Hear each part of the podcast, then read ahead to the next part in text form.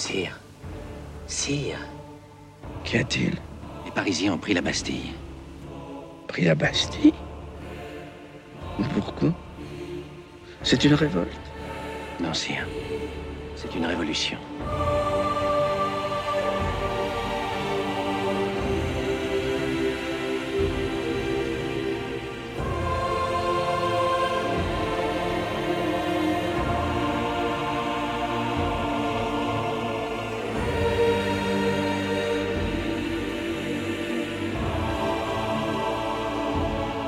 2000 ans d'histoire.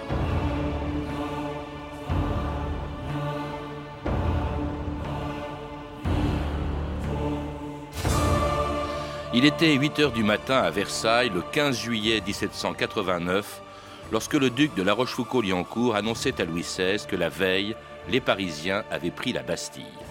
Surpris que l'on s'attaque à une prison qui n'avait plus que sept détenus, deux fous, quatre faussaires et un fils de famille enfermé à la demande de ses parents, Louis XVI, on le sait, avait demandé si c'était une révolte. Non, sire, lui répondit le duc, c'est une révolution. Elle avait commencé en réalité quelques mois plus tôt, lorsqu'en 1788, Louis XVI avait décidé de réunir les États généraux. En faisant ce qu'aucun roi n'avait osé faire avant lui depuis plus de 150 ans, il ouvrait sans le savoir une boîte de Pandore.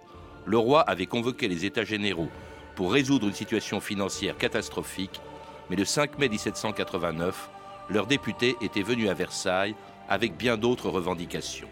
Celles qu'exprimaient les cahiers de doléances qui avaient été rédigés au printemps dans toutes les villes et tous les villages de France, juste avant la réunion des États généraux. Eh bien, chers frères, nous nous tiendrons en assemblée paroissiale aujourd'hui 6 mars dans le vestibule de l'église pour rédiger le cahier de doléances de notre comté.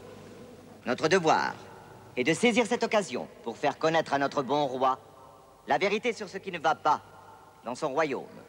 Moi, votre médecin, je demande l'égalité devant les impôts. De quel droit les nobles et les prêtres en sont-ils dispensés Il a raison. Et pourquoi faut-il être noble pour devenir officier?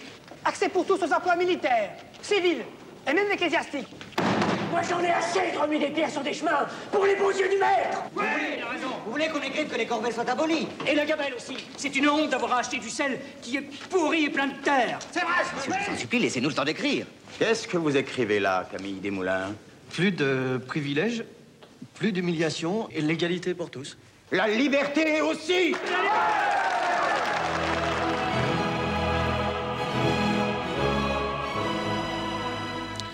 Et c'était l'extrait d'un très beau film de Robert Enrico qui vient de sortir en DVD chez TF1 Vidéo, La Révolution française, la révolution qui commençait il y a 220 ans et à laquelle Le Monde vient de consacrer un numéro hors série, La Révolution en héritage. Jean-Paul Berthaud, bonjour. Bonjour. Alors vous-même, vous êtes l'auteur d'un livre sur la Révolution française qui vient d'être réédité en poche chez Perrin, un livre dans lequel vous rappelez tout ce qui a provoqué ce qui fut la plus grande révolution de notre histoire. Elle est, dites-vous, le produit euh, conjugué de la faim, de l'espoir et de la peur, et d'abord de la faim, parce qu'on l'oublie parfois, mais en 1789, les Français avaient faim. Oui, les Français ont faim. La récolte a, été mauvaise. Et la récolte euh, a été si mauvaise que finalement, le prix du pain n'a cessé d'augmenter. Il y a eu, nous sommes dans une économie foncièrement agricole où tout dépend de ce que produit la terre, et lorsque la terre ne produit pas assez, c'est la catastrophe. Et ça a été la catastrophe parce que l'hiver a été rude, les racines ont gelé à 5 pieds sous terre, on a vu ensuite un printemps et un été euh, qui finalement a été trop chaud, qui a rouillé le, le grain, et au contraire, qui a développé la vigne, qui a amené une telle abondance de vin que les prix sont effondrés et que ce que l'agriculteur perdait d'un côté, il n'arrivait pas à le retrouver de l'autre. Donc il y a eu des agriculteurs, des manouvriers, des brassiers, des métayers, des bras nus qui sont partis sur les routes, qui ont cimé le tiche, comme on disait à l'époque, et qui ont fait crainte, qui ont donné la crainte à l'intérieur des campagnes.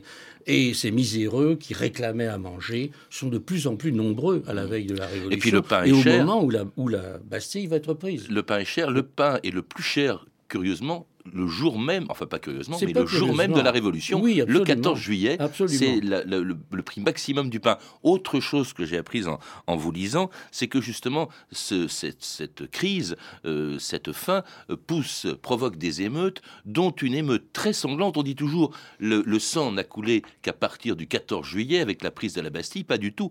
Quelques jours avant la convocation des États, des États généraux, il y a une révolte euh, contre un fabricant de papier peint qui s'appelait Réveillon et euh, contre lequel des Parisiens se sont révoltés. Et il y a eu 300 morts, une Absolument, répression très, très dure. Et c'est déjà une révolte de la faim aussi, parce que Réveillon, dit-on, aurait dit que si ces ouvriers n'avaient pas besoin d'une augmentation de salaire, le prix du pain n'était pas assez élevé encore, et que finalement ils pouvaient Oui. se débrouiller avec ce qu'on leur donnait. Et non, ils ne pouvaient pas se débrouiller, ils étaient absolument affamés, et ventre affamé n'a pas d'oreille, ils ont pris les armes, et il y a eu une révolte à l'intérieur du faubourg Saint-Antoine, qui, comme vous venez de le rappeler, a a causé au moins 300 morts, peut-être plus, parce que les habitants du quartier se sont empressés de cacher leurs morts. Alors il y a la faim, il y a aussi, dites-vous, l'espoir et l'espoir tel que on le découvre dans les cahiers de doléances rédigés au moment de l'élection des députés euh, aux États généraux, ces cahiers euh, qui dans lesquels on voit vraiment le rêve d'une cité idéale, sans privilèges, l'égalité devant l'impôt, la liberté, on l'a entendu dans l'extrait du film tout à l'heure. Oui, absolument. Alors, bien entendu, il n'y a pas la même chose à l'intérieur du- des cahiers de doléances des paysans, quand au moins on les saisit à la source. Parce que plus on monte dans les cahiers de doléances, quand on arrive à l'échelon supérieur, ils ont été filtrés par la bonne et brave bourgeoisie. Donc il faut aller au, ras des pâquerettes, si j'ose dire, pour voir véritablement ce que voulait le peuple. Et alors là, le peuple, précisément, réclame l'égalité devant l'impôt, en tout cas moins d'impôts. Il réclame à son bon père, Louis XVI, moins d'impôts, et puis ses droits seigneuriaux qui, en plus de cela, accroissent encore le malheur. Cette euh, révolte, révolte de subsistance, va mettre en cause non seulement donc l'impôt et avec l'impôt l'égalité de tous, mais aussi la réforme complète du régime seigneurial qu'on a appelé le régime féodal. C'est très important, la Révolution Oui, française, et en cela très différente des des, autres. des volontés de réforme qui s'expriment dans ces cahiers, donc que les députés des trois ordres, le clergé, la noblesse et le tiers-état, apportent à Versailles, dans la salle des menus plaisirs où Louis XVI et toute la famille royale les accueillent le 5 mai 1789. Je crois que les trois ordres ici réunis coopéreront pour le bien général de l'État. Je me déclare le premier ami de mon peuple et je souhaite la bienvenue aux représentants d'une nation que je me fais gloire de commander par droit divin. Qui sont ces messieurs, tous vêtus de noir Les députés du tiers-état, monseigneur. C'est quoi le tiers-état français. Tous ceux qui ne sont ni nobles, ni prêtres. Incomparable. Cela fait beaucoup de monde. Vive Louis XVI, ce bon roi citoyen. Son cœur est aise de faire notre bien. Vive Louis XVI, bon roi citoyen.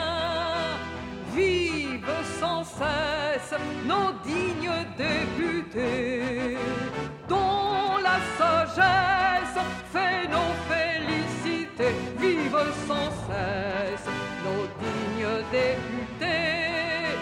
Vive la France, vive la liberté. Paix, abondance, justice, égalité. Vive la France, vive la liberté. C'était Simone Bartel, Vive Louis XVI, une chanson écrite en 1789 à l'occasion de la réunion des États généraux. Alors à ce moment-là, on l'oublie parfois, ce n'est pas du tout Louis XVI, ni même la monarchie qui est en cause, c'est l'absolutisme royal de droit divin euh, dont ne veulent plus euh, les Français, en tout cas les députés du tiers-État qui sont présents. Et là, Louis XVI déçoit très vite. Au fond, il les a convoqués pour obtenir un emprunt euh, à cause de la situation financière, et eux, ils viennent réclamer des réformes. Ils viennent réclamer des réformes, oui, et d'abord, dès le départ, ils ont réclamé, les députés du tiers-État, d'être d'abord au moins à égalité de nombre avec les autres députés de la noblesse qui ne représentent que 1% de la population française.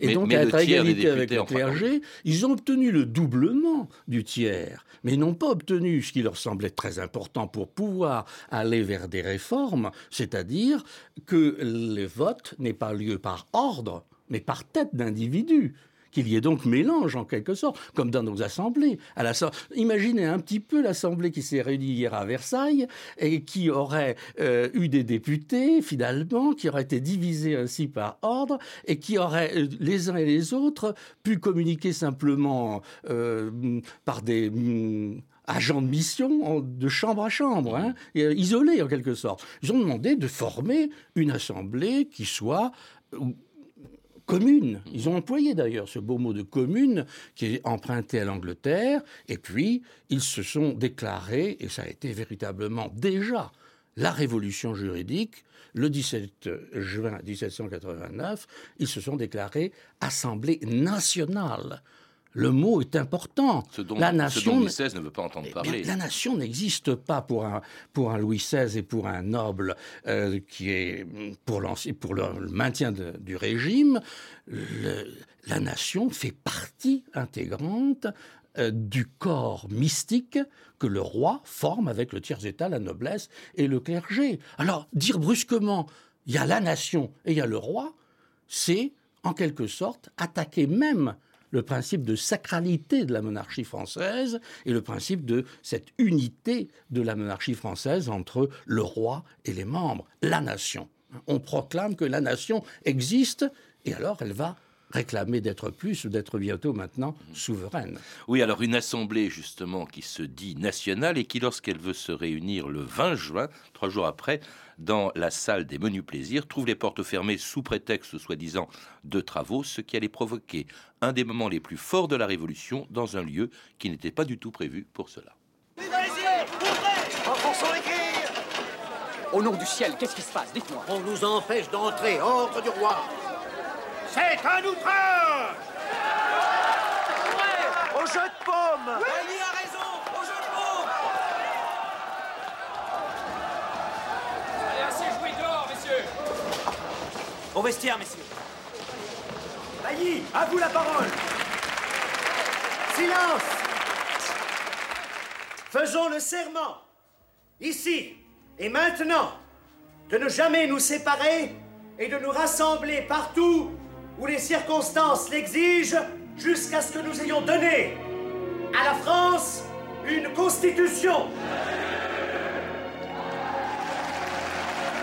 Et c'était le 20 juin 1789 dans la salle du jeu de paume du château de Versailles, le fameux serment demandé par l'astronome Bailly à tous les députés de cette Assemblée nationale. C'est un véritable défi lancé à la monarchie, euh, Jean-Paul Berthaud Parce que là, c'est pas seulement des réformes sociales ou économiques, c'est une constitution qu'on demande. pour l'impôt euh, qu'on intervient et pour l'égalité devant l'impôt et aussi pour l'intervention euh, pour fixer l'assiette de l'impôt en quelque sorte. Il s'agit maintenant véritablement d'avoir une constitution, de tout changer, de tout bouleverser. Plus de monarchie de droit divin, mais une monarchie qui doit faire place à la nation et une place que la nation réclame de plus en plus considérable. Alors évidemment, Louis XVI euh, réagit. Euh, il ne, et lorsque le 23 juin, trois jours plus tard, il souhaite, il demande, euh, il, fait demander par son maître de la cérémonie, le marquis de Dobrézé, aux députés de se disperser. Alors il y a encore une autre phrase historique très célèbre, c'est Mirabeau qui leur dit Nous sommes ici par la volonté du peuple et nous, n'en sortirons que, par la, sorte, la, porte la porte des baïonnettes. Mais à ce moment-là, Louis XVI est partagé entre des concessions qu'il fait justement précisément le 23 juin et puis en même temps une volonté de réagir. Oui, des concessions. Le 23 juin, il a fait un discours qui aurait été formidable si elle avait, été prononcée, hein. avait été prononcé deux mois auparavant. Si ce discours avait été fait au moment de la réunion des États généraux le 5 mai, alors il aurait vraiment, je crois, satisfait un, un grand nombre de députés, puisqu'il prévoit la liberté individuelle, la liberté de la presse, l'égalité devant l'impôt, la possibilité pour les États généraux de se réunir à date fixée, euh, enfin tout plus ou moins régulièrement, et de fixer l'impôt. Il y avait là véritablement des réformes tout à fait importantes. Bon, il y avait, on parlait pas trop des privilèges, on parlait pas trop des droits seigneuriaux, mais enfin, Non, il y ça, avait il de pas quoi toucher, contenter véritablement euh, les- la bourgeoisie qui était à l'intérieur euh, de, de Versailles et qui représentait le tiers-État, en même temps aussi qu'un certain nombre de nobles libéraux. Mais le discours vient trop tard. Ça vient trop tard. Il n'est plus écouté. Ça ne sert plus à rien. Alors il sera par la suite réutilisé continuellement par Louis XVIII notamment, euh, comme en, en quelque sorte la, la base même d'un gouvernement euh, de restauration monarchique. On le retrouvera dans la charte octroyée de 1815, mais enfin pour les Français, c'est vraiment euh, un discours qui tombe à l'eau en quelque sorte. Et puis il y a en même temps que ce discours, la force. Il y a immédiatement euh, dispersez-vous. hein. Entre-temps, il faut le rappeler, l'Assemblée, euh, qui était d'abord les États généraux, qui se proclame Assemblée nationale, s'est proclamée le 9 juillet Assemblée constituante. Et c'est là, à ce moment-là aussi, vous le rappelez donc, Jean-Paul Berthaud, qu'on a recours, que le roi a recours à la force. Alors, c'est-à-dire Pas, pas l'armée. tellement. C'est-à-dire À l'armée. cette date, il a commencé déjà à, à s'inquiéter d'avoir une force armée à sa disposition. D'abord, tout simplement parce que euh, cette venue à, à Versailles d'un nombre considérable de euh, mandataires du peuple, en quelque sorte, nécessitait quand même une force de police. Bon, et la police était incapable de faire face à cela. Il fallait donc une force armée. Mais cette force armée, il veut l'avoir aussi pour pouvoir euh, jouer dans le jeu qui est en train de, euh, de s'accomplir. Et la cour, les gens qui sont autour de lui et qui lui donnent les plus mauvais conseils de réaction sont bien prêts à employer cette force. Or, c'est une force considérable. Vous avez peu à peu 30 000 hommes qui arrivent autour de Paris, avec non seulement des régiments d'infanterie, mais des canons, de l'artillerie, de la cavalerie et même du génie, c'est pour faire le siège d'une ville. Hein, à l'intérieur du registre euh, du corps de troupes que l'on trouve encore, je crois, à Vincennes, on trouve la liste ainsi de ces corps qui vont peu à peu venir vers Paris pour investir Paris. Il y a quoi se demander naturellement pour les gens qui sont à l'intérieur de la capitale si un coup de force n'est pas en train de se préparer contre les députés à Versailles et peut-être alors contre ceux qui pourraient les soutenir à Paris? D'autant plus que le 11 juillet, euh, le roi renvoie son premier ministre, appelons-le comme ça, en tout cas le principal de ses ministres, Necker, et- oui. Necker, Necker qui était très populaire hein, Absolument, euh, dans, dans la, dans population parce qu'il comme- prêchait, il Ouais. prêchait justement la souplesse, les réformes. et considère que c'est Necker qui va euh, surmonter la crise, apporter le pain. Il faut aussi regarder du côté des financiers, euh, qui ont compris très bien que Necker pouvait aussi, mon Dieu, les aider. C'est pas pour rien que dans les jours qui suivent, la bourse est fermée. hein. La bourse est fermée, la finance a peur, elle aussi. Alors le roi prend là une mesure qui est grave, d'autant que non seulement il renvoie un ministre qui est populaire, mais il fait appel à des gens dont on sait très bien qu'ils ce sont des réactionnaires, qui ne le- veulent aucune réforme. C'est Breteuil, hein, un diplomate, et qui est prêt à mener la répression, et un général, le meilleur, un des meilleurs généraux d'ailleurs de l'armée royale, de Breuil, qui, était, qui commandait les troupes à Versailles, qui devient ministre de la guerre. Alors, des Donc, nouvelles tout est en train de se mettre en place pour une répression. Tout est en place pour se mettre. Des nouvelles en tout cas inquiétantes qui parviennent à Paris le 12 juillet, ou alors un, euh, dans, le- au jardin du Palais Royal, qui était un haut lieu de la contestation, et où un obscur avocat, Camille Desmoulins, entrait dans l'histoire en appelant les Parisiens à la résistance. Citoyens Citoyens J'arrive de Versailles. Le roi a renvoyé Necker. Citoyens, c'est le signe C'est le signe d'une Saint-Barthélemy pour les patriotes. Ce soir même, les bataillons suisses et allemands sortiront du champ de Mars pour nous égorger. Nous n'avons qu'une seule ressource. Les armes Aux armes! Tout Paris doit prendre les armes! Mes amis Nous connaissons notre ennemi Mais nous devons nous reconnaître entre nous. Que tous ceux qui veulent se battre avec fierté, comme un défi. Mettre cette cocarde verte, verte, couleur de l'espérance, ce sera notre symbole, ce sera notre uniforme, notre victoire. Et c'était une étape supplémentaire dans ce qui allait conduire à la chute de la Bastille. On était le 12 juillet.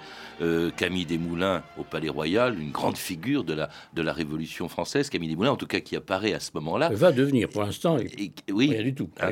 Et alors qui se trouve au Palais Royal. C'est un haut lieu de la Révolution française, et pourtant c'est là où se trouve le duc d'Orléans. Alors on n'en a pas parlé, mais il faisait partie quand même de cette aristocratie, de ces nobles qui étaient plutôt partisans des réformes, justement. Plutôt partisans des réformes, plutôt partisans aussi de mettre les bâtons dans les roues le plus possible à la royauté, avec peut-être le désir, peut-être, de, de prendre la place de Louis XVI. On le murmure, en tout cas, tout le monde le croit. Alors, il est évident que euh, à l'intérieur de ce palais royal où il y a des commerçants, des cafés, des théâtres, des maisons moins recommandables, euh, la foule est grande le dimanche notamment, avec les parents, les enfants les, sont là. Et euh, les agents de Duc d'Orléans circulent. Je ne voudrais pas dire que le mouvement, qui a été en grande partie un mouvement spontané de révolte, euh, n'a pas été donc a bien été un mouvement spontané, mais que qu'il y ait eu des agents du duc d'Orléans pour essayer de profiter de, la chose. C'est pas Choderlos de Laclos lui-même qui était un agent du duc d'Orléans qui viendrait de contredire. Camille Desmoulins, euh, annonçant donc que des soldats sont près de Paris, ce qui est vrai, euh, dit c'est la simple, c'est une, on prépare une Saint-Barthélemy. C'est là qu'intervient ah le troisième ingrédient de cette révolution dont vous parlez euh, dans votre livre, Jean-Paul Berthaud, c'est-à-dire la peur, la peur d'une réaction justement de Louis XVI et des partisans de la monarchie absolue.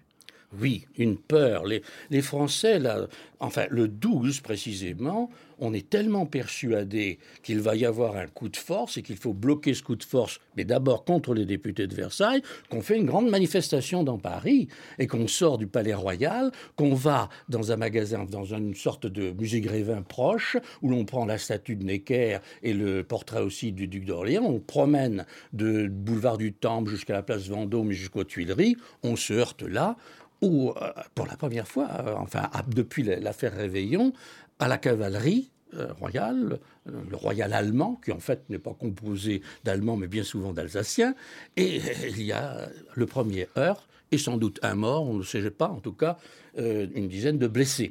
Et donc la foule est, est absolument persuadée que l'armée va réagir, et peut-être va réagir contre Paris, et dans la nuit du 12 au 13, il y a un double mouvement, un mouvement qui reste un soulèvement de subsistance. On commence par brûler les barrières d'octroi, qui euh, ajoutait encore à la cherté des, des, des, prix, puisqu'il y avait une taxe qui était perçue. On brûle euh, ces barrières d'octroi, mais en même temps, on se porte à la force pour libérer des prisonniers et on recherche des armes, des armes, des armes pour se défendre précisément contre cet ennemi qui semble être l'armée, l'armée et c'était le 14 juillet 1789. Laisserons-nous la tyrannie triompher de la liberté? Non Les armes, on les prend où? Les fusils sont aux invalides. Et la poudre à la Bastille À la Bastille La Bastille est sur notre district. Et le district exige que l'on ouvre les portes de la Bastille au peuple Ouvrir les portes au peuple, il n'en est pas question. C'est ça. Au créneau, vous autres On joue Vous n'allez pas faire tirer? Rassurez-vous, je veux seulement leur montrer que la Bastille est capable de se défendre. Monsieur le gouverneur, si vous ne faites pas tirer, nous sommes perdus. On joue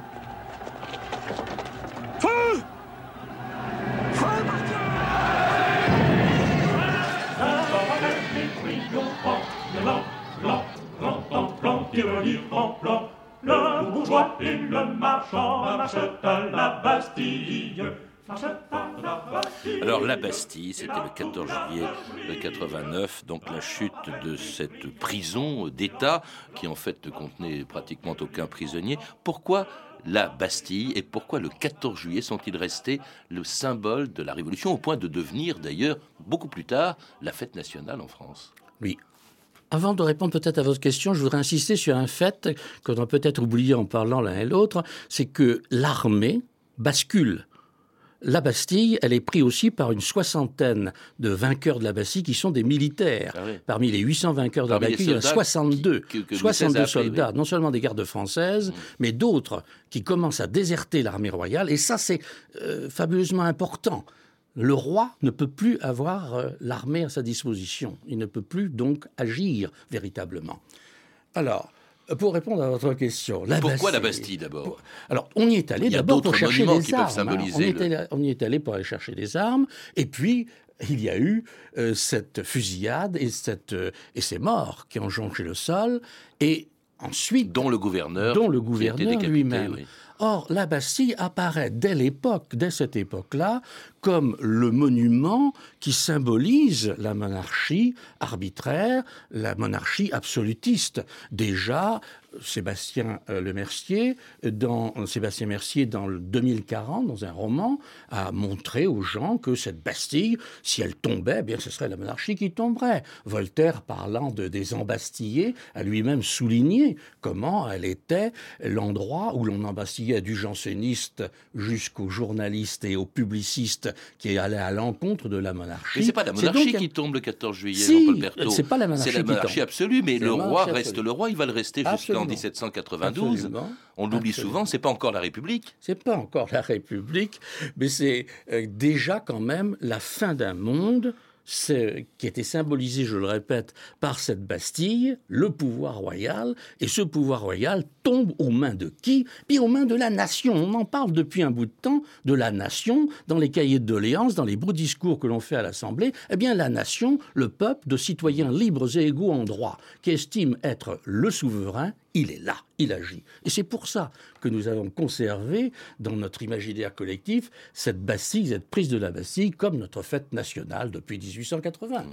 Mais cela dit, tout est encore possible. Je veux dire, par là, Louis XVI, bon, va être obligé de s'incliner. Le lendemain, il va reconnaître euh, l'hôtel de- à l'hôtel de ville l'existence d'une garde Oui, nationale oui, commandée par quelle Lafayette, etc. honorable. Il, il- il Ah. s'incline, mais en même temps, euh, au fond, il peut aussi euh, refuser le fait accompli. C'est ce qui va se produire et qui va provoquer sa chute deux ans plus tard et l'avènement, trois ans plus tard, et l'avènement de la République. Oui, oui, c'est l'enchaînement, révolution contre révolution. N'oublions pas qu'au même moment, les départs, les premiers départs se font. Le prince de Condé, le duc de Bourbon, le duc d'Anguin s'en vont avec d'Artois en émigration. Ils n'en s'en vont pas pour se tourner les pouces. Ils s'en vont pour former une armée qu'ils vont bien dire, bientôt dire celle de la croisade, pour délivrer la nouvelle Jérusalem où Louis XVI est en train de montrer son Golgotha. Et c'est ce qui fait précisément notre révolution française, révolution de l'égalité très différente d'une révolution américaine, c'est que là nous avons face à face des révolutionnaires et des contre-révolutionnaires, et cela durera jusqu'en 1815 et peut-être même au-delà. Enfin, on n'en est pas là juste après la prise de la On Bastille. n'en est pas là. Il y aura l'abolition On des n'en est pas privilèges de là, et les premiers, les, les premiers euh, Et la interdits, si j'ose dire, ce sont même les gens qui sont... Quand on apprend cela aux députés, vous savez, ils sont aussi interdits que Louis XVI. hein. Merci Jean-Paul Berthaud. Pour en savoir plus, je recommande la lecture du Monde hors série consacré à la Révolution française avec lequel nous sommes partenaires et qui est actuellement en kiosque. À lire aussi votre livre, La Révolution française, donc de mon invité Jean-Paul Berthaud, édité chez Perrin dans la collection Tempus, et puis également euh, votre dernier livre, Jean-Paul Berthaud, Les Royalistes et Napoléon, chez Flammarion, où il est question aussi d'une contre-révolution qui va se produire, qui va se produire à la fin des années 1780. Vous avez pu entendre de- des extraits de l'excellent film La Révolution française, Les années-lumière de Robert Henrico, avec François Cluzet dans le rôle de Camille Desmoulins, Jean-François Balmer dans celui de Louis XVI et Michel Duchossois dans le rôle de Bailly. Je signale que cette grande fresque historique, qui comprend également Les années terribles de Richard Effron, est enfin rééditée en DVD chez TF1 Vidéo. Vous pouvez retrouver ces références par téléphone au 32 30, 34 centimes la minute ou sur le site franceinter.com. C'était 2000 ans d'histoire. À la technique Alain Stam et Christian Thibaudot. Documentation Emmanuel Fournier, Clarisse Le Gardien et Franck Olivard. Une réalisation, une réalisation de Anne Kobilac. Demain, dans 2000 ans d'histoire, Henri Dunant, le père de la Croix-Rouge, qu'il a créé il y a 150 ans, tout juste après la bataille de Solferino.